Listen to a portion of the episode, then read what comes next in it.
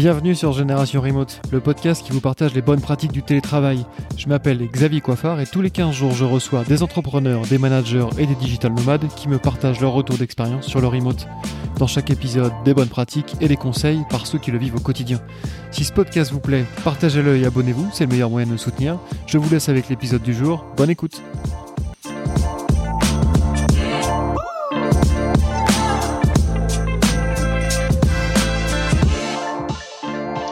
Bonjour à tous, bienvenue sur Génération Remote. Aujourd'hui, j'ai le plaisir de recevoir Alexandre Hernandez, qui est euh, cofondateur de JobGather, qui est un job board de, job, euh, job remote. Euh, salut Alexandre, bienvenue sur le podcast. Est-ce que tu peux te présenter rapidement et présenter rapidement ce que fait JobGather également? Salut Xavier, bah, écoute déjà merci beaucoup de m'inviter, c'est un plaisir d'être là et de, de partager, on va dire un petit peu ce que, ce que je fais depuis maintenant trois ans. Euh, donc effectivement, donc moi je m'appelle euh, je m'appelle Alexandre Hernandez, donc je suis français, j'habite à Madrid depuis euh, quasiment 4 ans. Euh, et je suis cofondateur de JobGather. Donc on est euh, une marketplace de job remote, d'accord, disponible dans le monde entier. On est une boîte complètement full remote. On est quatre cofondateurs. Donc moi je suis à Madrid, Juan est à Bruxelles, Arnaud est à Minorque et Alexis est à Bogota en Colombie. Et les 18 employés sont, euh, il y en a en Inde, il y en a en Ukraine, il y en a en Israël, il y en a à Madagascar, il y en a au Venezuela, il y en a au Portugal, euh, il y en a en Suède, il y en a à Zagreb. Enfin voilà, on est un petit peu partout. Même moi, pour le coup, je sais des fois pas où est tout le monde. Ouais. Donc on, voilà, ce que je sais, c'est qu'on est, euh, 9 nationalités dans 13 pays et 3 continents. Ok. Eh ben c'est euh, c'est exactement ce dont on va parler aujourd'hui. Aujourd'hui, le thème du podcast, ça va vraiment être euh, euh, à la fois comment est-ce qu'on fait pour gérer une entreprise multiculturelle et, et comment est-ce qu'on fait pour manager des gens et comment est-ce que tu vas essayer de mettre un peu l'accent sur le, le management d'une boîte en remote. ce que vous avez vraiment pas fait dans le dans le simple, on va dire, parce que vous êtes remote first, enfin full remote, on va dire. vous êtes multiculturel avec des gens de partout. Euh, et en plus, vous êtes sur des, du coup des fuseaux horaires qui sont complètement différents. Euh, déjà, est-ce que tu peux nous dire peut-être pourquoi, euh, pourquoi, pourquoi est-ce que vous êtes, euh, enfin, d'où ça vient? Est-ce que même le fait que, que les cofondateurs soient dans des pays différents, c'est quand même assez atypique? Ouais, alors c'est un peu, par, je dirais par la force des choses, ce qui s'est passé. On est deux cofondateurs historiques, donc c'est Juan et moi, donc Juan qui est à Bruxelles et moi à Madrid. Euh, il faut remonter en fait à l'époque du, du Covid. Euh, moi, ça faisait 9 euh, ans que j'étais en cabinet de recrutement. J'ai démissionné du jour au lendemain, une semaine avant le confinement, mais je le savais pas, avec le seul projet de partir habiter en Espagne. Juan, en fait, était directeur financier de chez Sodexo. Il avait euh, euh, notamment, il travaillait notamment en Colombie à l'époque. Et pareil, il avait démissionné. Il venait de rentrer à Bruxelles. Et donc, on s'est en fait fait mettre en relation via un réseau qui s'appelle French Founders, euh, on était dans une situation assez similaire. Tous les deux à l'époque, eh ben, 30, 32, 33 ans, euh, une petite fille de, de 3 ans, euh, et tous les deux, on venait de lâcher un super boulot. Et en fait, on s'est rencontrés donc en visio parce que c'était la deuxième semaine du confinement, donc on parle de mi-mars, fin mars 2020. On se connaissait évidemment pas du tout. et en fait, après deux appels Zoom, on a complètement tilté sur une vision commune, c'est-à-dire de aujourd'hui, la majorité des gens sont pas forcément très heureux au boulot. Le boulot, tu passes en fait 8 euh, à 10 heures par jour. Tu vois plus souvent tes collègues que euh, euh, ta femme ou ton, ou ton mari. et donc, on s'est dit, comment est-ce qu'on peut aider les gens à être plus heureux au boulot? Donc nous, en fait, on est tous les deux. Moi, à l'époque, je suis confiné à Paris. lui est confiné à Bruxelles. Bon, bah, on lance la boîte full remote. et en fait, on commence à trouver un dev, lui de par son réseau en Colombie, un dev en Colombie. Euh, et en fait, en recrutant, on se dit que bah, full remote, c'est en fait pas mal parce que de toute façon, on est confiné, on peut pas se voir, on va pas louer de bureau, on sait pas ce qui va se passer non plus dans le monde parce qu'à l'époque, ouais, à l'époque, maintenant c'est facile à dire, on sait que mi-mai ça s'arrête, mais à l'époque on savait pas. Ouais. Et donc ça a commencé comme ça. Et en fait, on s'est rendu compte, bah, c'était cool, c'est que lorsqu'il s'agit de recruter, ton terrain de jeu, bah, tu le limites pas à une ville. En fait, tu, euh, tu, tu il, est, il, est, il, est, presque infini. Euh, et donc, on s'est dit tout de suite, eh ben, on va recruter euh, partout dans le monde. Donc, voilà, c'était un peu par la force des choses que ça a commencé. Et puis, finalement, on a gardé ce modèle-là, qui nous, nous convenait, en fait, super bien. Alors, le, la marketplace de job remote, en fait, ça, c'est euh, c'est arrivé après un pivot, un an et demi après avoir lancé la boîte. Donc, le pivot, il est intervenu en février 2022. mais aujourd'hui, en fait, on est complètement aligné entre ce qu'on vend, ce qu'on vit, ce qu'on est, ce qu'on croit. et ce qui est marrant, c'est que le pivot, généralement, lorsque tu pivotes, les employés, il y a souvent des réactions qui sont pas toujours faciles, des gens qui quittent la boîte après un pivot. Et nous, justement, il y a eu un réalignement en fait des planètes euh, parce que ce qu'on vend aujourd'hui, on est complètement aligné avec qui on est nous en fait. Et euh, du coup, le, premier dev, il, arrive quand? Il arrive très vite? Euh, le Il arrive très vite. Il arrive très vite. Nous, on met un peu d'argent de notre poche au début pour lancer. et en fait, ce qui est drôle, c'est que le dev, le tout premier dev, à l'époque, en fait, il faisait ça en side project, il travaillait la nuit. Euh, aujourd'hui, c'est notre CTO et cofondateur Alexis, en fait. Ok, ok. Ah, donc c'est intéressant. Ça veut dire que, euh, en fait, très vite, vous êtes euh, donc déjà Bruxelles et Paris, même si donc c'est deux pays différents, même si il y a quand même pas mal de trucs en, commun. Mais très vite, vous êtes avec un Colombien, donc j'imagine que vous parlez anglais par défaut. alors, lui, il alors lui, il est vénézuélien, il habite en Colombie. On parle espagnol en fait assez vite. Ah, Juan, Juan est franco-espagnol et a vécu en Colombie. Moi, j'habite, enfin voilà, je parle espagnol déjà. Donc assez vite, en fait, les langues de travail, c'est des choses qu'on a changées par la suite. Mais euh, au tout début de la boîte, les langues de travail, c'était français-espagnol. En fait. Ok, ok, ah, intéressant. Donc, euh, donc euh, ok, une langue commune. Ce qui était une erreur. Hein. Ce qui était une erreur. Ah, on, aurait, on aurait dû passer en anglais tout de suite. Ouais. Mais ça, on pourrait y revenir. On a fait le changement un an et demi plus tard, ce qui est très compliqué. Ouais. À changer de langue de travail. Ouais, j'imagine. Voilà. Et, du, coup, une langue de travail commune, l'espagnol, et, et deux fuseaux horaires tout de suite, quoi. Donc, euh, exactement. Donc, euh, travail asynchrone, là, tu prends une grande claque. Tu sais pas forcément ce que c'est, mais. Euh, ouais. Et puis en plus, lui travaillait en horaire complètement décalé, travaillait le week-end. ah, side project. C'était voilà en plein en plein confinement. Enfin, c'était un peu un peu un peu folklore le lancement. Ouais. Mais, mais c'est bien, c'est bien, c'est une, belle aventure en tout cas. Et on est toujours ensemble. Ouais, ça c'est cool. c'est intéressant parce qu'on on avait eu sur un podcast avant euh, comme Courteau, qui lui a une boîte euh, pareil très très éclatée sur au monde, sur le monde entier. Euh, mais lui, à la différence, c'était une startup parisienne. il s'était construit, il s'était construit à deux ou trois, je me rappelle plus, mais en local. Et lui disait, j'aurais du mal à monter une boîte, tu vois, en étant en remote, parce que monter une boîte au tout début, quand tu cofondes un truc, il faut être sur place pour pouvoir échanger, c'est compliqué, etc., etc. Euh, toi, du coup, tu l'as fait aussi. Euh, et tu l'as fait à distance? Qu'est-ce que tu en penses Je l'ai fait avec quelqu'un que je connaissais pas. Moi, pour le coup, j'ai vraiment fait. Euh, en plus, je pense que toutes les difficultés, je les ai, je les ai accumulées. Je regrette rien parce qu'on est toujours là, on est, on existe toujours. On, voilà, ça se passe très bien. et d'ailleurs, on a mis 16 mois avec Juan pour se rencontrer pour la première fois. On s'est pas rencontrés avant l'été 2021 pour des raisons en fait principalement liées au Covid, des difficultés de voyager, etc. Euh, c'est vrai que, alors, moi évidemment, c'est la première boîte que je monte, j'ai pas d'autres expériences de, monter des boîtes. Euh, on dit toujours, il faut pas s'associer avec les amis ou avec la famille parce que euh, ben ça peut, ça peut en fait euh, donner des complications. Il y a des exemples super qui montrent que tu peux t'associer avec ta famille, tes amis, ça marche super bien. moi, je me suis associé avec un inconnu avec qui j'avais une vision commune. Moi, pour le coup, je trouve ça bien aussi parce que typiquement, avec Juan, on s'entend super bien, on se dit tout. Et justement, parce qu'on n'a pas ce côté amitié euh, profond euh, euh, que tu peux avoir comme deux amis d'enfance, je pense qu'on a aussi toujours eu beaucoup plus de facilité à se dire les choses. Quand ça va bien, mais quand ça va pas aussi. Ouais. parce qu'on n'a pas cette amitié, entre guillemets. Oui, aujourd'hui, on est amis, bien sûr, mais on n'est pas amis d'enfance, on n'est pas amis intimes, en fait. Ok. C'est intéressant. Voilà. Ça aurait pu exploser en plein vol. Hein. Et on est peut-être, euh, on fait peut-être partie du 5% de, ceux qui ont réussi à, à, tenir le coup. Mais en tout cas, aujourd'hui, ça nous donne un, équilibre qui est, qui est, ultra intéressant. On est très différents.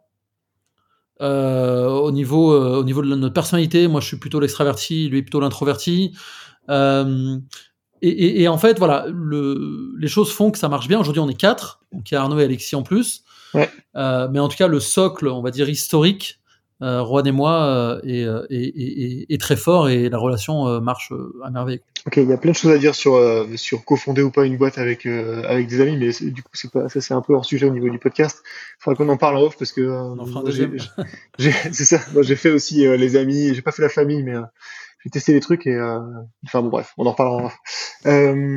c'est intéressant. donc maintenant vous êtes 18, tu me disais, 22. 22 et 18 plus 4 cofondateurs. Ok.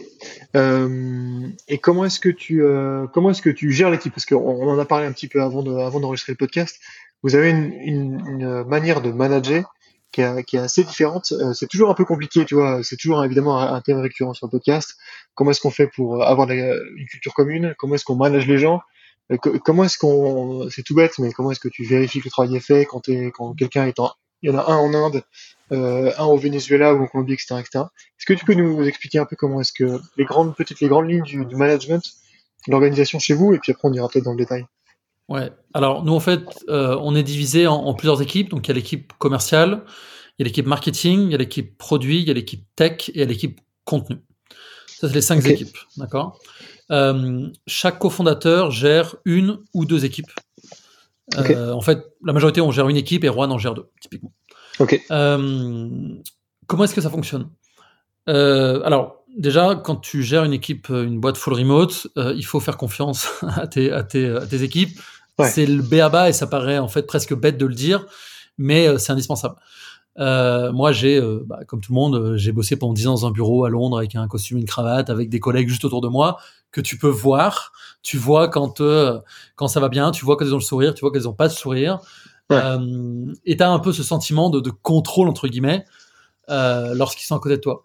Avec le full remote, tu vois pas les gens. Avec le full remote en asynchrone, les gens bossent pas en même temps que toi. Euh, typiquement, euh, dans mes équipes, moi, des gens peuvent commencer, euh, pour moi, c'est 14 heures. Donc, il faut accepter qu'en fait, les gens ne travaillent pas dans le même fuseau horaire que toi, ne travaillent pas pareil que toi. Et le, pour moi, la beauté du full remote, c'est aussi de pouvoir laisser tes équipes travailler bah, comme ils l'entendent. Typiquement, il y en a qui sont du matin et qui vont peut-être vouloir commencer à 7 heures du matin. Il y en a qui sont plutôt du soir, qui vont. Moi, je sais que personnellement, je préfère vraiment, je préfère commencer à 10 heures du matin et bosser le soir jusqu'à minuit. Donc, il faut déjà accepter que, en fait, on est aujourd'hui 22, il y a 22 façons de travailler. Donc, euh, bah, ce qu'il faut regarder, c'est euh, ce qui délivre. Comment est-ce qu'on fonctionne? Nous, typiquement, tous les projets sont, euh, on utilise ClickUp pour la gestion de projet. Ok. Tout est dans ClickUp. Donc, on a des dossiers en fait par par équipe, puis après on a des, des sous-dossiers, et on va marquer tous les projets par priorité, des deadlines, qui gère le projet. D'accord? En ce qui concerne les projets, c'est pas les quatre cofondateurs gèrent les, tous les projets. Non. Nous, on va euh, donner la responsabilité d'un projet à une personne définie. Une personne qui est dans la boîte depuis deux semaines peut avoir la responsabilité d'un projet. Une personne qui est plus junior peut avoir la responsabilité d'un projet. Évidemment, le projet, il faut qu'il soit cohérent avec les compétences de la personne, il faut qu'il soit cohérent euh, avec euh, euh, avec bah, effectivement les, urgences du, du, quotidien. Mais tu peux rejoindre la boîte, avoir un profil, on va dire plutôt junior, et avoir un projet parce que on considère que tu es la meilleure personne pour gérer ça. D'accord? Sur, je, t'arrête deux secondes sur l'outil parce que j'ai dit oui comme ça parce que je connais l'outil, mais peut-être tout le monde, peut-être c'est pas le cas de tout le monde. Est-ce que tu peux nous dire rapidement ce que c'est ClickUp et, et pourquoi ClickUp plus qu'autre chose? Alors, ClickUp c'est un outil de gestion de projet euh, et, de, de, collaboration où en fait donc on a tous un accès à ClickUp, on va pouvoir créer des dossiers avec des projets et tu peux assigner pour chaque projet donc euh, tu vas marquer le titre du projet, tu vas pouvoir marquer le détail du projet, tu vas pouvoir marquer des liens, tu vas pouvoir assigner le projet à une ou plusieurs personnes, tu vas pouvoir mettre des deadlines. Et en fait, ce qui est intéressant pour nous, l'équipe, l'équipe de, on va dire, de management, c'est que tu as une vue d'ensemble sur tous les projets. Tu peux savoir euh, où est-ce qu'on en est, est-ce qu'on est en retard, euh, qui gère tel projet, qui est-ce qu'il faut relancer parce que, par exemple, ça n'avance pas ou en tout cas pas assez vite. Euh, voilà, donc c'est ça, en tout cas, un outil qui nous, qui nous va bien. Euh, et il y a aussi une partie, nous, typiquement, on n'utilise pas Notion.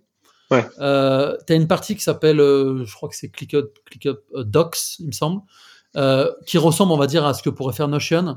Donc, on va, on va documenter plein de choses, en fait, également dans ClickUp. Voilà. C'est okay. qu'on a trouvé qui nous, nous paraît bien. Ok. Euh, et donc pour, pour finir sur ce, ce, fonctionnement de, de, projet, donc euh, n'importe quoi, euh, toi Xavier, tu nous rejoins, euh, on va t'assigner un projet, voilà, peu importe. toi après, tu vas t'entourer des bonnes personnes pour mener à bien ce projet. C'est-à-dire que toi qui es là depuis deux semaines dans la boîte, c'est moi qui recrute. C'est entre guillemets, c'est toi qui recrutes les, les, les, personnes qui sont dans la boîte pour mener à bien. Si par exemple pour ton projet, tu as besoin d'aide du CTO, eh ben, tu vas aller contacter Alexis. Donc, nous, on utilise Discord. Aucun email interne. Les emails internes sont interdits. Euh, on utilise tout est sur Discord. Euh, tu vas aller contacter Alexis, tu vas lui demander une réunion, tu vas lui expliquer pourquoi tu as besoin de lui, et vous allez vous mettre d'accord sur euh, ben, la disponibilité, voilà, qu'est-ce que tu as besoin, tu vas lui fixer des deadlines, parce que c'est toi qui es responsable de ce projet. Si tu as besoin du marketing pour euh, de la com, et eh ben, tu vas aller voir les personnes au marketing, tu vas peut-être aller voir Arnaud qui est responsable marketing, et qui après va te dire, bah tiens, pour ces projets-là, va plutôt voir Meda ou Olena. Voilà. Ok. évidemment, si tu sais pas qui, qui aller, ça a besoin d'aide, bien sûr qu'on est toujours là, mais en tout cas, tu as la responsabilité de mener à bien un projet. Et alors, attends, parce que là, il y a plein de trucs. Euh, euh, sur les, on était parti tout à l'heure sur ClickUp, donc on va, refaire une couche sur les outils. Euh, pourquoi pas d'email et pourquoi Discord? Et comment tu l'organises surtout? Alors, les emails, on était tous un peu, un peu, on est tous un peu marre des emails. Je pense qu'on on reçoit tous déjà beaucoup trop d'emails de l'externe on s'est dit que si on rajoute des emails en interne, euh, ça va être un peu l'enfer. Le problème des emails, en fait, moi je l'ai vécu et je pense que tout le monde l'a vécu, c'est qu'il y a toujours des gens ici qui n'ont rien à voir avec le projet. Ton inbox est blindé, tu t'y retrouves pas. Euh, il y a des gens qui sont très organisés dans leur inbox, des gens qui ne le sont pas du tout. Euh, l'information se perd quand même très facilement. Discord, alors pourquoi Discord et pas Slack? Tout simplement, en fait, l'équipe tech utilisait, déjà Discord. Et on s'est dit, bah tiens, plutôt, l'équipe tech, c'est un tiers de la boîte. On s'est dit plutôt que de leur faire passer sur un nouvel outil, on va utiliser ce qu'ils ont. Au final, c'est la même chose, clairement. Euh, et, ça marche très bien. Et donc, en fait, sur Discord, on a, euh, bah, comme Slack, hein, tu as les messages privés, tu fais des groupes. Ouais. Euh, tu as les groupes privés, tu as les groupes qui sont, qui sont ouverts. Tu peux taguer les gens. On trouve en tout cas pour les, pour les conversations et pour le suivi des conversations, c'est quand même plus simple. Le fait de pouvoir taguer les gens, ils te répondent, ils te taguent. Les emails, on ne trouvait pas ça forcément très très, euh, très pertinent pour la communication à l'interne, en tout cas. Et Donc, en fait, c'est vers l'externe uniquement.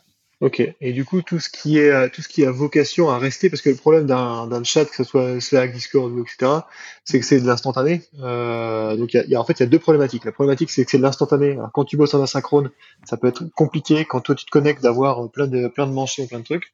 Et la deuxième problématique, c'est que par défaut, c'est enfin, par, on va dire par défaut, c'est presque euh, euh, limité dans le temps, c'est-à-dire qu'en fait, bah, les, nouveaux messages viennent faire remonter.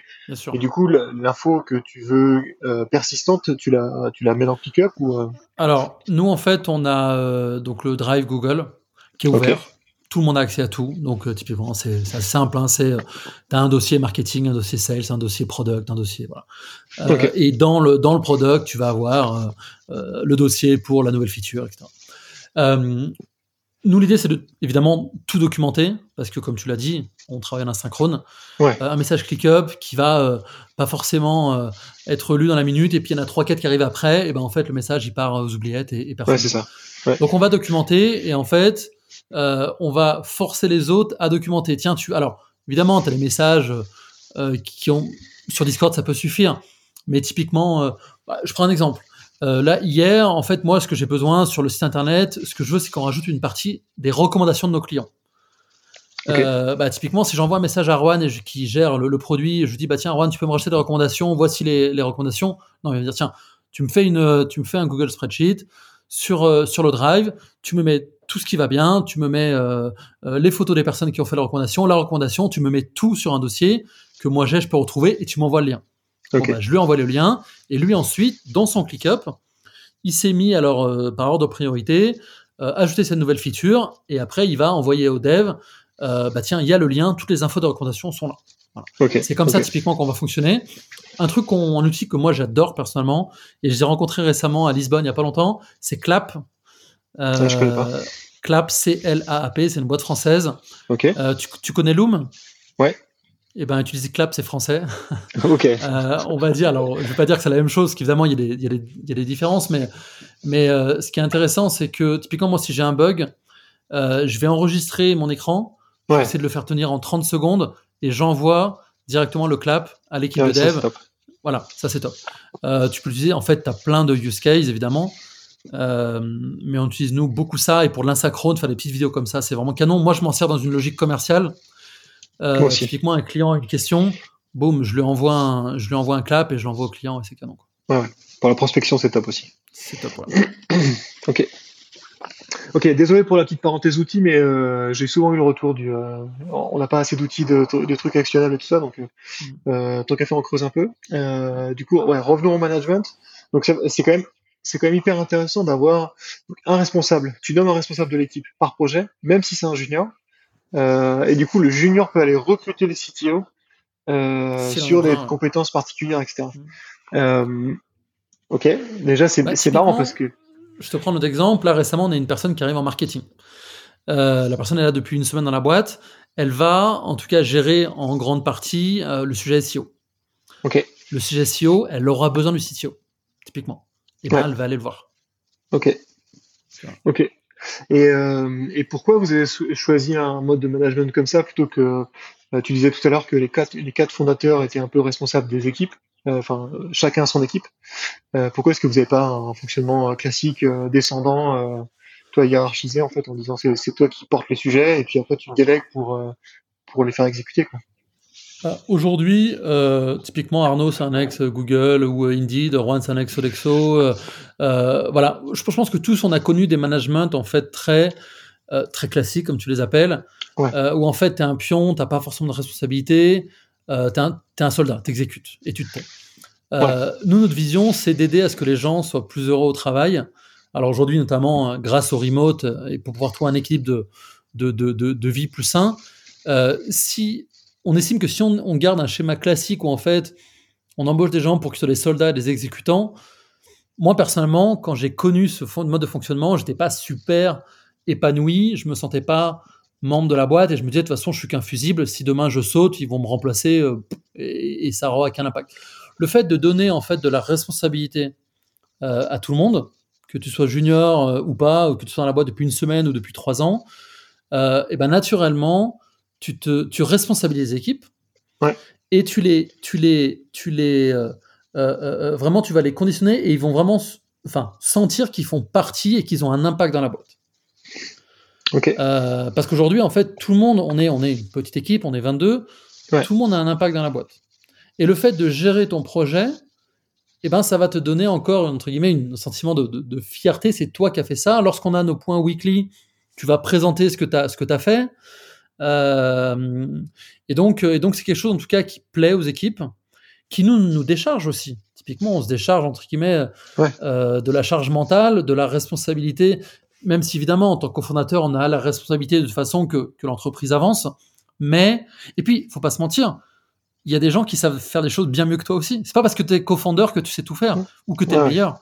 Moi, typiquement, euh, il y a plein de sujets, j'ai pas la compétence. Donc, autant prendre quelqu'un qu'on vient de recruter qui, est meilleur.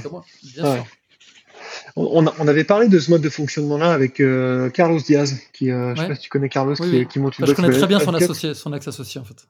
Ok. Euh, et, euh, et, il a un fonctionnement un peu comme ça. Et, on en parlait, il disait que justement, du coup, le, le modèle du CEO était vachement euh, impacté parce que tu vois, on a tous l'idée du, PDG, tu vois, dans son beau bureau avec de la belle moquette, c'est ça qui est tout en haut et qui fouette. et il disait en fait, du coup, ça remet vachement en question parce que en fait, tu regardes les gens faire et toi, ton boulot, c'est un boulot de facilitateur plus que, que plus qu'un boulot de, de chef, quoi. C'est euh, exactement ça. Et a fortiori dans une logique remote. Ouais. Alors lui, c'est pareil, ils sont tous en remote. Euh, il a, et, alors, ce qui est intéressant aussi sur Uncut, je, je mettrai le lien de, l'épisode en description parce qu'il est, intéressant cet épisode. Lui, il, bosse sans salarié, euh, zéro salarié, il a des freelances. mais il a des freelances qui sont jamais full time, ce qui est intéressant aussi, mais qui sont engagés dans la boîte. Il, il, finit par donner des parts aux freelances avec lesquels il bosse pour les engager aussi. Donc il y a tout un modèle intéressant. C'est un peu pareil. Hein. En fait, aujourd'hui, tout le monde ah. est freelance. Ok. Euh, là, sur les 18 que je te parle, euh, les 18 sont full-time. On a aussi des freelances qui sont en part-time. Ok. Euh, sur typiquement des sujets de product design, des choses. Voilà, on n'a pas forcément des besoins aujourd'hui full-time. Ouais. mais aujourd'hui, toute la boîte est freelance. Et en fait, nous, on propose, parce que typiquement, on peut aussi embaucher les gens, alors en utilisant Deal, donc un IOR, on peut les embaucher en équivalent CDI. Et aujourd'hui, en fait, tout le monde a choisi d'être freelance. Ok. Parce que, alors, il y a, y a, un vrai sujet là qui me, qui me trotte dans la tête depuis que tu nous expliques ton mode de management. Enfin, c'est comment est-ce que tu fais pour recruter et, comment est-ce que tu fais pour recruter des personnes? Enfin, est-ce que tous les gens que, qui postulent peuvent coller dans ce, dans ce modèle, tu vois, parce que ça demande quand même pas mal de, j'ai l'impression que ça demande un, profil un peu particulier. Quoi. Il faut être autonome tout de suite, être capable de, de, dire, en fait, tiens, CTO, j'ai besoin de toi trois heures par semaine. Enfin, ça demande beaucoup d'autonomie, beaucoup de. Ouais. Alors moi, même si effectivement, je suis un fervent défenseur du, du remote. Aujourd'hui, je pense que le full remote, il n'est pas fait pour tout le monde. Ok. Euh, d'ailleurs, on le voit bien quand on voit les stats aujourd'hui. Euh, typiquement, les, les, plus jeunes, les plus juniors, sont les plus demandeurs de bureau. Ouais. On pense toujours la nouvelle génération, ils veulent de, la liberté, euh, être digital nomade. Non, en fait, aujourd'hui, les, les, ce sont les, les, plus juniors qui sont demandeurs d'aller au bureau ça s'explique aussi parce que souvent ils sont en colloque dans un petit appart, euh, ils sont pas à la campagne dans une grande maison à travailler depuis le jardin. Ouais. Euh, et puis je pense qu'ils ont besoin aussi de, de, de, mentorat. Peut-être que il y, a un sujet aussi sécurité d'avoir euh, peut-être un responsable pas très loin. donc c'est vrai qu'aujourd'hui nous en fait on n'a pas énormément de juniors. Ok. je pense que ça c'est un vrai sujet et on pourrait en parler pendant des heures. Comment aborder typiquement quelqu'un qui sort d'études en full remote. C'est vrai qu'on a on n'a pas eu énormément le cas aujourd'hui. Euh, donc là-dessus, moi, je ne peux pas forcément partager énormément.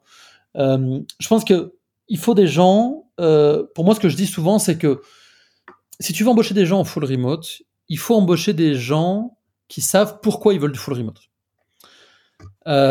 et, je m'explique. Le full remote, alors oui, ceux qui vont critiquer vont dire le full remote c'est une excuse pour se la couler douce et, et, rien faire. Ouais. Non, de toute façon ça marchera pas parce que quand tu as une boîte qui recrute en full remote, euh, tu juges sur les résultats. Donc de toute façon, les résultats, tu peux les, tu peux les voir très facilement. Euh, si la personne ne fait rien, ça se verra et, et, la personne ne restera pas longtemps dans la boîte.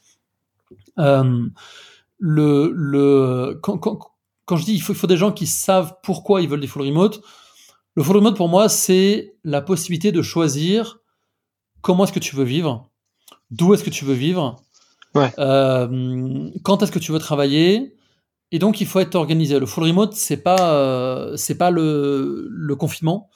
Il y a encore des gens, euh, trois ans après, quatre ans après, qui disent ouais, mais le confinement, ça marchait pas. Évidemment que ça marchait pas. Ouais. On s'est retrouvé du jour au lendemain euh, à travailler euh, sur euh, un bout de la table de, du, du, salon, la table de la cuisine, ou ouais. c'est pas ça. Aujourd'hui, le full remote, c'est avoir un équipement, avoir une pièce. Moi, je pense que le full remote, c'est pas travailler sur la table du salon, la table de la cuisine. Il faut, je pense qu'il faut que tu aies une pièce dédiée. Ouais. Moi, typiquement, alors moi, c'est dans ma chambre, mais moi, j'ai un bureau. C'est uniquement pour bosser. J'ai un bureau qui monte et qui descend. Je peux bosser debout. Je suis bien. J'ai euh, mon deuxième écran.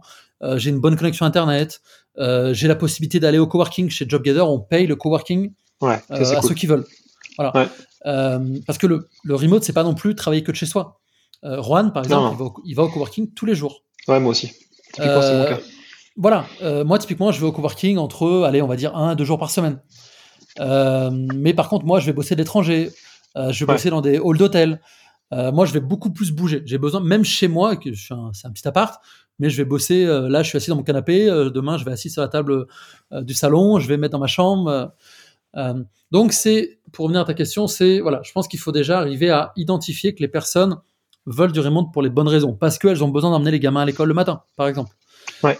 Euh, et donc, et puis après, tu le vois assez vite. Alors évidemment, nous, en tant qu'employeur, il faut aussi savoir accompagner ces personnes, leur donner les bons outils, ouais. les responsabiliser, leur faire comprendre qu'on n'est pas là à les fliquer, leur pas donner la peur de faut vite que je sois connecté sur Discord parce que sinon je vais me faire taper sur les doigts. Ouais. Non, c'est pas le but. Euh, si les gens ont besoin de euh, n'importe quoi, de bosser euh, aujourd'hui peut-être qu'une demi-journée parce que j'en sais rien, ils prennent l'avion le matin, et ben en fait il faut aussi accepter, il faut accepter ça. Et si derrière le boulot est fait, et ben en fait c'est pas notre problème que la personne a pris l'avion le matin pour aller je sais pas où, ou elle a pris euh, son cours de Zumba à 11h du matin. Euh, Ouais. Il faut arriver à se détacher, ce qui est pas facile hein, en tant que manager. Et moi été un manager, on va dire classique à l'ancienne dans un bureau. C'est pas facile d'accepter ça. Mais lorsque tu arrives à te détacher euh, de, de, de, fliquer les gens, de, de s'assurer qu'ils commencent à 9h du matin, et ben en fait, c'est quand même beaucoup plus sain. Enfin, de toute façon, c'est obligatoire. C'est même pas sain, c'est obligatoire pour un management en, full remote. Et toi, en fait, moi aujourd'hui, typiquement, moi quand j'ai commencé euh, avec Juan, qui est mon associé, j'étais un peu en train de me dire, il ah, faut que j'arrive à 9h du matin parce que parce qu'en en fait, j'ai connu que ça pendant 10 ans. Ouais, ouais. Et non, aujourd'hui, si euh, moi, typiquement, euh, ma gamine, je l'ai une semaine sur deux, ben, quand je l'emmène, euh, je vais pas commencer à bosser avant 9h30. Les jours où je l'ai pas, si je me réveille à 8h, ben, je peux bosser à 8h15, sans problème. Ouais, ouais. du, coup, du coup, sur sur la mesure, tu vois, comment est-ce que tu, qu'est-ce que tu regardes? Ce que tu disais tout à l'heure qu'en gros, il y avait un responsable par projet, euh, qui pouvait être n'importe qui, et qui t'avait une deadline sur le projet, et que du coup, j'imagine que pour savoir si ça fonctionne ou pas, bah, tu regardes la deadline, et si la deadline est dépassée, c'est que le mec est en retard. C'est débile, mais voilà. Mais du coup, la, question se pose du euh, qui est-ce qui fixe la deadline? Est-ce que c'est le responsable du projet? Euh, Et si c'est le cas, euh, est-ce que toi, tu as un regard là-dessus en tant que manager ou cofondateur du truc? Euh, tu vois, comment est-ce que tu estimes la, la, deadline et comment est-ce que tu estimes que ça fonctionne bien ou pas si, si tu n'as pas de la, la, deadline, en fait, on la fixe. Donc, il y a toujours un des cofondateurs qui va la fixer avec le responsable de projet ou la responsable de projet. Ok. Euh, Parce que bah, nous, typiquement, on a euh, aussi la vision long terme, on sait où on doit aller, on a la relation avec les investisseurs. Donc, voilà, on, on a ces enjeux qu'en fait, quelqu'un dans la boîte n'a pas forcément, on va dire, tous les, tous les, euh, tous ces détails que nous on peut avoir. Donc nous, effectivement, on a ce besoin, on va fixer. L'idée c'est que la personne nous dise aussi, la personne qui connaît mieux le projet que nous, euh, peut nous dire bah tiens en fait là les gars euh, c'est un peu dingue de, de donner trois jours alors qu'en fait il m'en faudra peut-être dix. Donc on va fixer une date ensemble. Euh, et l'idée en fait c'est que nous on a des points. Alors on a un point d'équipe toute la boîte une fois par semaine où en fait chaque responsable de, de, projet va parler de ce qu'il a fait de ce qu'il a de ce qu'il a accompli euh, où est-ce qu'il en est par rapport à ses projets? Typiquement, on peut dire, bah tiens, aujourd'hui, moi, ce projet, je suis en retard. On va expliquer pourquoi, mais je peux être en retard. C'est pas, on va dire, euh, grave, ouais. tu vas pas te faire virer parce que tu es en retard. Euh, L'idée, c'est de, de, comprendre pourquoi. Euh, on va parler des highlights, lowlights de la semaine dernière. Qu'est-ce qui a bien marché, qu'est-ce qui a bien marché? Et après, en fait, typiquement, chaque cofondateur va avoir des points par semaine euh, avec les différents, euh, les différents responsables de projet pour voir où est-ce qu'on en est. On va voir les avancées. Est-ce qu'en fait, euh, bah tiens, on allait plus vite que prévu? Est-ce que finalement, ça va prendre plus de temps que prévu parce que ça, ça, ça ou ça? Et on peut aussi réadapter, on peut reculer une, une date butoir de quelques jours, d'une semaine, s'il le faut. Est-ce que c'est c'est des deadlines courtes ou est-ce que, est-ce que par exemple, tu as des trucs où tu dis, bon, je sais pas, il faut que je refasse cette partie du site internet, j'en ai pour deux mois euh, Ou est-ce que c'est des deadlines, euh, non, deadlines longues, pardon, deux mois Ou est-ce que c'est des deadlines vraiment courtes en disant, voilà, il faut que je mette en place, euh, je sais pas, deux articles de blog pour tel truc, donc j'en ai pour deux semaines Il y a de tout. Ah ouais, ça peut être, okay. ça peut être une deadline dans 48 heures, parce que c'est un truc, en fait, euh, comme tu dis, c'est écrire deux articles de blog, bah, en fait, ou même pour demain. Ouais. Ou effectivement, tu as les gros, notamment pour la partie tech. Euh, là, récemment, on avait une grande refonte de toute la partie authentification du site. Bon, bah ça, typiquement, il y a eu un mois de projet. Ok. Bien sûr, bien sûr, ça dépend vraiment du projet. Et du coup, c'est euh, les weekly avec les cofondateurs ou euh, qui permettent de piloter et de voir un peu si euh, c'est en avance, en retard, si ça fonctionne, si ça, ça fonctionne pas, etc. etc. C'est ça, typiquement, le responsable de projet, ça peut être quelqu'un au marketing, va avoir un weekly avec, euh, avec euh, le cofondateur et va expliquer bah tiens voilà là j'en suis là je, je, vais arriver dans les temps je vais donc nous on a quand même ce regard on va dire de de, de, de contrôle entre guillemets nous ouais. ça nous permet aussi de de juger en fait les personnes, de savoir si c'est déjà la bonne personne pour le projet, si c'est la bonne personne aussi pour l'entreprise. Euh, et, et, et, en fait, en, en, donnant cette responsabilité du projet, comme je sais, tu responsabilises ces personnes, euh, et, et, en fait, elles se sentent euh, beaucoup plus, on va dire, membres à part entière de l'entreprise. Et tu penses ça, que c'est culture, c'est super intéressant. Ouais, c'est intéressant. Ouais. Et nous, depuis trois ans, on n'a quasiment eu aucune euh, démission. On a certaines personnes, nous, okay. mais en fait, des personnes, on n'a quasiment eu aucune démission. On en a eu quelques-unes, mais c'est euh, dérisoire, en fait. Ok. Tu, tu peux nous... Euh, tu peux nous dire un peu euh, les personnes que vous avez sorties, les raisons, dans les grandes lignes, hein, pas, pas, dans le détail évidemment, mais c'est toujours intéressant de savoir. Quand ça fonctionne, c'est toujours simple. Mais tu vois, qu'est-ce qui n'a pas fonctionné pour quelles raisons est-ce que euh, vous êtes séparés Ce qu'on fait, c'est qu'une fois par mois, avec les quatre cofondateurs, on réévalue toutes les personnes de la boîte, tout le monde. Euh, okay. Effectivement, ça va être euh, très bien. Enfin, voilà, ça, ça, se passe bien. Doit s'améliorer ou là, effectivement, c'est dans le rouge et, okay. et en fait, il faut vraiment, vraiment que ça change vite. et donc après, on va les accompagner pour comprendre pourquoi ça va pas, qu'est-ce qu'on peut améliorer, qu'est-ce qu'ils ont besoin, est-ce qu'ils ont besoin d'une formation, on va leur payer une formation typiquement, ça peut aussi être le cas.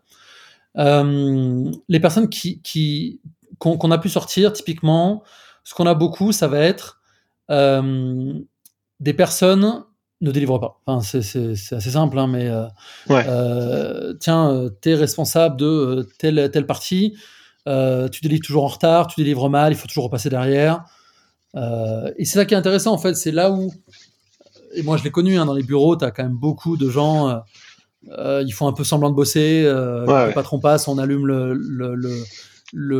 l'écran. Le, le, Et dans beaucoup de boîtes aussi, ah bah tiens, il bosse bien, il est là jusqu'à 19h30 tous les soirs. Ouais, mais en fait, il fait rien, enfin, il délivre pas. Donc, nous, vraiment, c'est sur le sujet qu'est-ce que la personne délivre? Est-ce que c'est délivré correctement? Donc, tu as un sujet qualité. Euh, est-ce que c'est délivré dans les temps?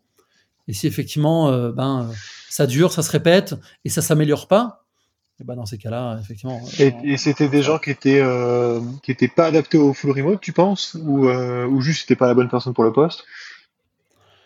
Alors pas adapté au full remote le full remote, c'est un peu nouveau pour tout le monde. Donc c'est un peu dur. typiquement, euh, euh, nous, la majorité des gens qu'on a embauchés, c'est la première fois qu'ils sont en full remote. Quasiment tous. Mais nous aussi, en fait. C'est la première fois qu'on est en full remote aussi. Donc c'est un peu dur de juger ce qu'ils sont adaptés ou pas. Euh, en tout cas, on estime que si on les a embauchés, c'est parce qu'on estimait qu'ils étaient là pour les bonnes raisons. non, c'est un sujet, effectivement. Enfin, les personnes qu'on a pu sortir parce qu'ils délivraient pas, ou en tout cas toujours en retard, moi, je pense qu'ils auront les mêmes personnes s'ils sont, ils auront les mêmes problèmes s'ils sont en présentiel. Ok. Ok. Ok. Euh, c'est toujours dur, hein, c'est toujours dur de, savoir. Euh, ouais, ouais, non, bien sûr. humain versus un humain et, et, typiquement. Euh, selon les boîtes, selon le type de management, il y a des choses en fait que, que qui marcheront peut-être très bien chez nous et puis qui marcheront peut-être pas chez, chez une, dans une boîte en présentiel ou peut-être qui marchera pas non plus dans une autre boîte remote. C'est assez dur de savoir, mais en tout cas, voilà, c'est ce qu'on estime. Et, l'idée, c'est vraiment de, de, donner la chance à la personne, de le ou la responsabiliser, de l'accompagner si ça va pas, euh, de peut-être l'aider à, se former. Euh, mais si vraiment ça marche pas, bah oui, il faut, sortir. comment est-ce que vous gérez euh, comment est-ce que vous gérez la, la, communication entre les parce que entre les salariés enfin pas les salariés mais les membres de la boîte du coup, euh, sachant qu'ils sont sur des fuseaux horaires différents, avec des cultures différentes. Euh, pour l'avoir vécu, c'est pas forcément évident. Euh, et encore plus quand tu es isolé. Enfin, tu vois, comment, comment est-ce que vous mettez du lien et de la culture dans tout ça? C'est aussi le rôle du management de faire ça? Ouais, ouais, ça c'est un, un, vrai sujet. C'est pas facile. Alors déjà, quelque chose que moi j'ai appris de, de, par ma carrière, tu peux pas forcer les gens à parler aux autres personnes. T'as des gens qui sont beaucoup plus sociables et qui ont envie de parler à tout le monde. T'as des gens qui ont juste pas envie. Et en fait, c'est pas grave si quelqu'un veut pas parler aux autres. Euh, chacun est comme il est. Et ça, je pense qu'il faut respecter. Et il y a beaucoup de boîtes où, pour moi, c'est euh, euh, typiquement avec le Chief Happiness Officer, qui moi, je pense que c'est bon, c'est pas le sujet aujourd'hui, mais je suis pas forcément fan de, de ce poste-là. Où en fait, on veut absolument que tout le monde soit les meilleurs amis, le monde bisounours, on est tous copains, on va toujours boire un verre. Moi, ça, j'y crois pas. Donc il faut premièrement respecter chaque personne. C'est sûr que culturellement, nous on a euh, aujourd'hui des personnes d'Amérique latine. Naturellement, ils ont plus de facilité à se parler entre eux. Alors, il se trouve aussi que la majorité sont dans l'équipe tech, mais pas que. bah, effectivement, typiquement, Solange, qui est colombienne, dans l'équipe contenu, va plus facilement parler à Hernan, qui est tech, qui est aussi colombien, naturellement. culture similaire, ou en tout cas Colombie, Venezuela, plutôt culture plutôt similaire. Euh, et puis, tu as un sujet de la langue. Même si aujourd'hui, nous, la langue, euh, la langue de travail, c'est l'anglais, les euh, réunions sont en anglais, toute la documentation est en anglais. Il y a des gens qui sont, évidemment, bah, tu seras toujours plus à l'aise à parler sur l'espagnol, soit à Madagascar, le français. Ou... donc, c'est vrai que ça, ça joue et ça va aussi impacter la communication. Nous, ce qu'on fonctionne sur Discord, c'est que on a des, des, comment on appelle ça? Des chaînes vocales ouvertes. Des ouais, channels, euh, euh, qui sont ouvertes. Donc, il y en a plein. Typiquement, euh, il y a Madrid, il y a Bruxelles. les techs, ils ont tout un tas de noms. Moi, je comprends pas trop leur délire, mais bon, limite, je suis pas un tech. et en fait, quand tu es dans une room vocale, c'est que tu sais que n'importe qui peut venir. et, et, tu acceptes ça et tu veux ça. Moi, typiquement, Juan, il est connecté sur Bruxelles tout le temps. Alors, des fois, quand il est en mute, c'est qu'il est sûrement en réunion ailleurs. Mais typiquement, moi, je, le vois dans, dans Bruxelles, boum, j'arrive dans la salle, tiens, Juan, euh, bah, je, veux qu'on discute. Ok, c'est euh, intéressant. Il y a des équipes qui le font beaucoup mieux que d'autres. L'équipe de Madagascar, ils sont toujours connectés, donc ils sont, ils sont quatre hein, dans l'équipe de Madagascar. Euh, c'est l'équipe contenu. Euh, ils sont pas physiquement à côté, mais ils sont toujours en fait dans la, dans, dans la room ouverte et en fait ils font leur boulot et ils discutent. Okay. T'arrives, t'arrives, euh, si toi t'arrives, bon bah ils switchent en français ou en anglais s'il faut, euh, ce qu'ils vont notamment, bah, sinon ils parlent en magache entre eux évidemment. Okay. Euh, et c'est très bien d'ailleurs. Euh, et donc l'idée c'est vraiment d'encourager ces rooms ouvertes et que tu puisses en fait pendant que tu travailles euh, créer du lien sans que ce soit une réunion formelle. Euh, te raconter euh, hier, il y avait la Ligue des Champions, bah, tu peux parler de foot si tu as envie de parler de foot. Okay. Donc on va essayer de créer ça. Comme je te disais, il y a des, des, équipes, les équipes tech le font très bien, l'équipe de contenu le fait très bien. Moi qui suis commercial, bah, je suis quand même souvent au téléphone ou quoi, donc c'est un peu plus difficile. Ouais. Mais on essaye vraiment de pousser ça. Ok. Euh, ensuite, ce qu'on fait, c'est qu'une fois par mois, on va tous se retrouver. L'idée, c'est aussi de faire des jeux. Alors, euh, on essaie d'être le plus assidu possible sur le sujet. Euh, mais ça, ça marche bien. On va essayer de faire des jeux en ligne. Euh, et là, on va mélanger les équipes. Ok. Voilà. Donc ça, c'est des trucs qui plaît pas mal et, et qu'on essaye de faire au maximum. Okay. Là, bah, c'est demain justement. On a le, une fois par mois, on a le feedback day où en fait, on va pousser tout le monde, quelle que soit ta hiérarchie, c'est euh, bottom up ou dans l'autre sens, d'aller demander des feedbacks à l'autre. Donc là, l'idée, c'est aussi de, de, bah, de, on va dire, de créer du lien et de, et de parler d'autre chose que, alors, c'est un feedback sur, sur la manière dont tu travailles, euh, mais on va pas parler d'un projet en particulier. Okay. Et aussi, bien évidemment, le full remote, ça veut pas dire ne jamais se voir. L'idée, nous, c'est que trois fois par an, on se retrouve. Alors, pour l'instant, ce qu'on fait, c'est qu'on fait des réunions par région. Donc, nous, on a trois régions. C'est la région Madagascar, la région Europe et la région Latam. Okay. Là, depuis quelques semaines, en fait, là, on a deux personnes en Inde. Donc, c'est une nouvelle région qui s'est créée, qu'on n'avait pas auparavant. Et donc, l'idée, c'est de se retrouver entre trois et cinq jours par région. Donc, les Européens, nous, on s'est retrouvés à Barcelone la semaine dernière. On a loué un grand Airbnb cool. euh, avec chacun sa chambre. Et en fait, l'idée, c'est pas de fermer la boutique, c'est de continuer à bosser. Mais à l'avance, tu sais que typiquement, nous, on s'est retrouvés euh, quatre jours. On avait près la moitié du temps qui était bloqué, où tu n'allais pas bosser, tu n'avais pas de réunion avec des clients. Ouais. Et typiquement, on a fait des activités. Euh, on allait, on a fait une balade dans Barcelone. Euh, on allait au restaurant. Euh, on a, on a fait un brainstorm. Voilà. Okay. L'idée, c'est de faire à la fois du co-working, du co-living, euh, mais de quand même garder la boutique ouverte parce qu'il faut quand même, faut quand même bosser. Ouais. Il y a eu une réunion au Latam, ils se sont retrouvés à Medellin okay. euh, il y a deux semaines, et Madagascar se retrouve cette semaine, pareil. Et ça, évidemment, c'est tout est payé, euh, les vols, l'hôtel, ouais. enfin l'Airbnb, les activités, tout est payé par la boîte, évidemment. C'est marrant parce que là, tu dis qu'il y a des, donc il y a des Indiens, il y a des Européens, euh, des gens à Madagascar et des gens au Latam, euh, Amérique du Sud. Est-ce que est-ce que tu arrives est-ce que tu arrives facilement à faire communiquer et bosser les gens ensemble euh, et au-delà de bosser peut-être euh, l'idée de créer une culture commune est-ce que tu arrives à mettre du lien dans des gens qui sont aussi différents? Parce que entre un Indien et un Finlandais tu euh, il y a une sacrée différence quoi. On a on a on a une, une Serbe à, une Serbe. à Stockholm enfin oui un peu tout un Vénézuélien à Valence une, une Ukrainienne à, à Zagreb enfin, euh, alors effectivement, le, le, sujet culturel, c'est un vrai sujet. Euh, arriver à les faire travailler ensemble, oui. Ouais. Parce qu'encore une fois, on travaille par projet, ils sont tous là pour faire en sorte que JobGather fonctionne. Donc, travailler ensemble, c'est pas un sujet. Évidemment, euh, par contre, tu ne travailles pas avec quelqu'un d'Inde comme avec quelqu'un du Venezuela, comme avec quelqu'un d'Ukraine.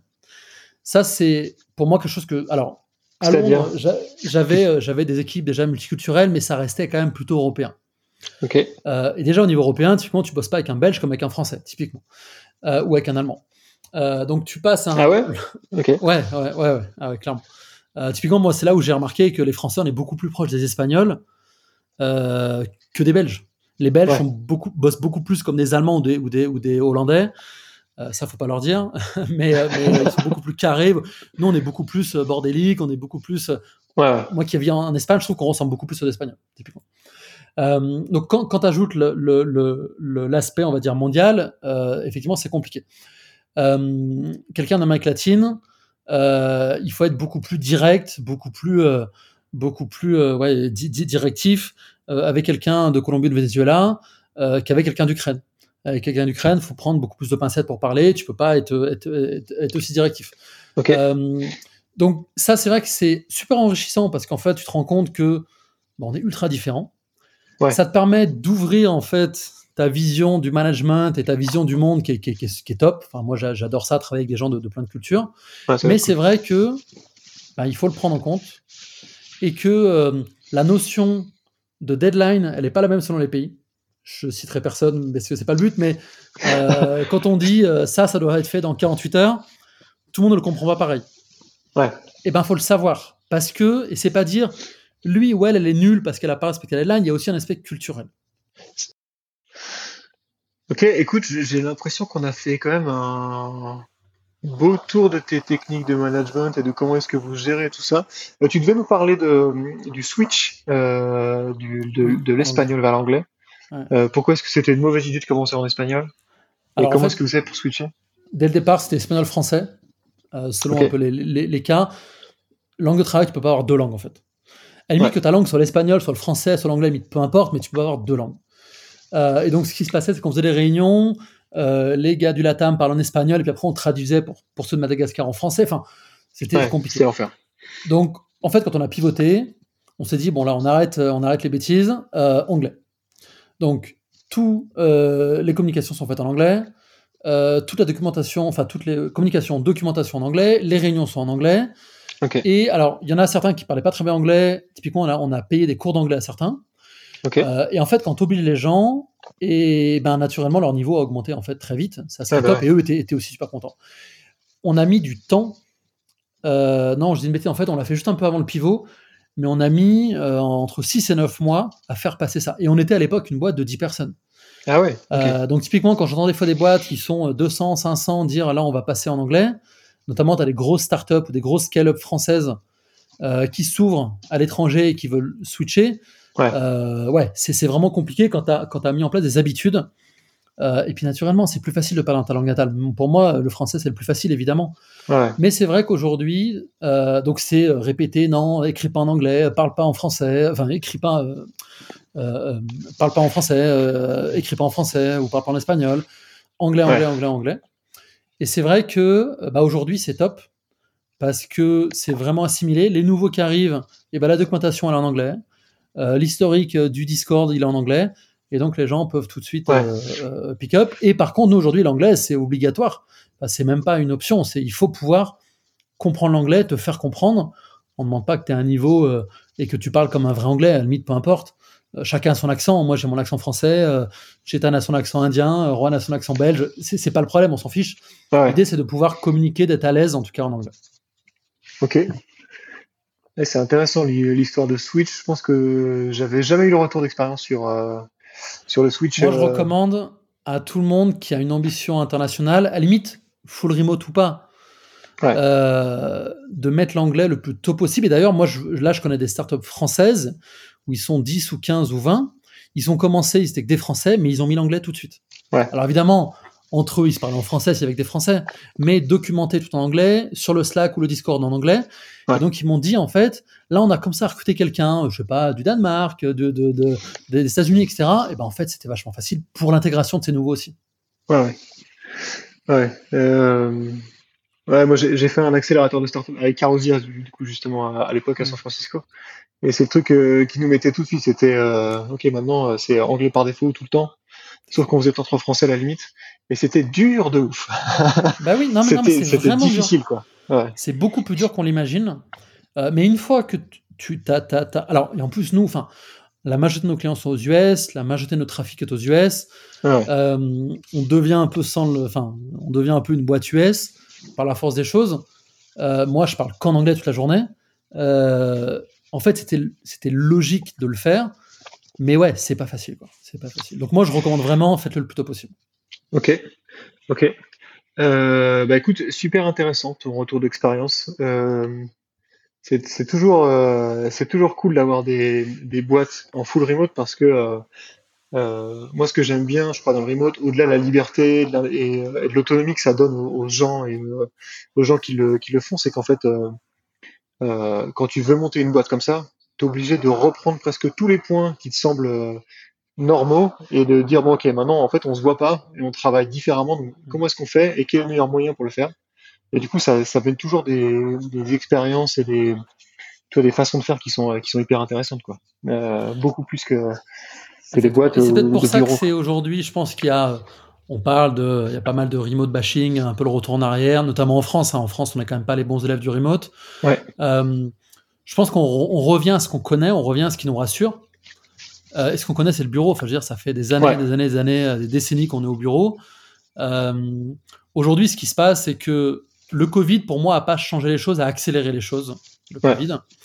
Euh, les gens, en fait, en ont juste marre de passer une heure et demie dans le RER pourri, euh, qui est en retard euh, 9 fois sur 10, pour envoyer des Slack ou des emails, en fait. Euh, moi, je pense que le bureau n'est pas mort. Et je prends souvent l'exemple de Blablacar. Moi, je trouve qu'ils font quelque chose de top. C'est qu'ils ont un des nouveaux bureaux qui sont en plus tout neufs. Ils ont dépensé des millions dans, dans ce bureau, qui est magnifique. Par contre, chez eux, tu fais ce que tu veux. Tu peux venir au bureau ou pas. Euh, tu peux être en full remote dans six pays chez Blablacar. Et en fait, ils ont, alors je ne vais pas dire de bêtises, mais ils ont euh, euh de 70% des employés qui viennent euh, toutes les semaines au bureau. Pas tous les jours, mais toutes les semaines. Mais typiquement, voilà, tu viens parce que tu as un projet avec deux collègues et que tu as envie de collaborer. Et donc, en fait, ils ont pensé leur bureau, non pas comme un lieu de travail, mais comme un lieu de collaboration. Ouais, un lieu de rencontre. un article hier qui disait que de plus en plus de bureaux euh, euh, se base sur le modèle de l'hôtel pour repenser les espaces. Dans un hôtel, un hall d'hôtel, c'est c'est pas l'endroit où tu bosses. Un hall d'hôtel, tu as des canapés qui sont pour discuter, etc. Moi d'ailleurs, j'adore bosser dans les halls d'hôtel. Déjà parce que c'est moins cher qu'un coworking. Souvent, c'est super beau. Euh, et tu as juste le café à payer en fait. et, et c'est vrai que c'est des lieux qui sont agréables, qui sont chaleureux, où tu as envie de t'asseoir. C'est des bons canapés ou des bonnes chaises. et donc c'est super intéressant. Et je pense qu'aujourd'hui, le bureau comme fait Blablacar, doit être un lieu de rencontre, doit être un lieu d'échange, doit être un lieu de collaboration. Mais si tu sais que tu vas envoyer des Slack et des emails toute la journée, bah en fait, reste chez toi. Ouais, ouais c'est ça. Ouais. Ouais, ça sert à rien de faire deux heures, enfin, ou quatre heures de trajet dans ta journée pour aller envoyer des emails, c'est ridicule. Ou pour coder toute la journée, quoi. C'est débile. C'est exactement ça. Et en plus, tu vas dans un open space souvent qui est hyper bruyant, euh, tu es tout le temps dérangé, enfin, c'est débile, quoi. Et tu fais en 6 heures ce que tu pourrais faire en 4. Exactement. Et l'open space, c'est un vaste débat, mais euh, mais tu vois, l'open space a mis quasiment 30 ans à se démocratiser. Bon, maintenant, on sait que c'est pas forcément une bonne chose. Euh, c'est aussi pour ça que le remote aujourd'hui, euh, euh, je vais pas dire patine, mais en tout cas euh, augmente doucement. C'est parce que ça allait tellement vite. Il faut que les boîtes se structurent, il faut que les boîtes, enfin, choisissent les bons, les, bons outils. et d'ailleurs, on voit le nombre d'offres remote augmente. Il augmente doucement, mais il augmente. Il y a une étude d'un gars, d'un chercheur de Stanford qui s'appelle Nick Bloom, qui dit qu'en fait, c'est l'effet, c'est le switch de Nike, donc le, logo de Nike. Ça descend, euh, et, là, ça remonte, mais doucement. Euh, et d'ailleurs, moi, toutes les boîtes à qui je parle euh, prennent conscience qu'elles ont besoin d'être plus flexibles, qu'elles ont besoin d'être plus remote. Elles savent juste pas forcément par où commencer. mais aujourd'hui, les gens, en fait, ont envie de liberté. Ouais, c'est ça, c'est ça.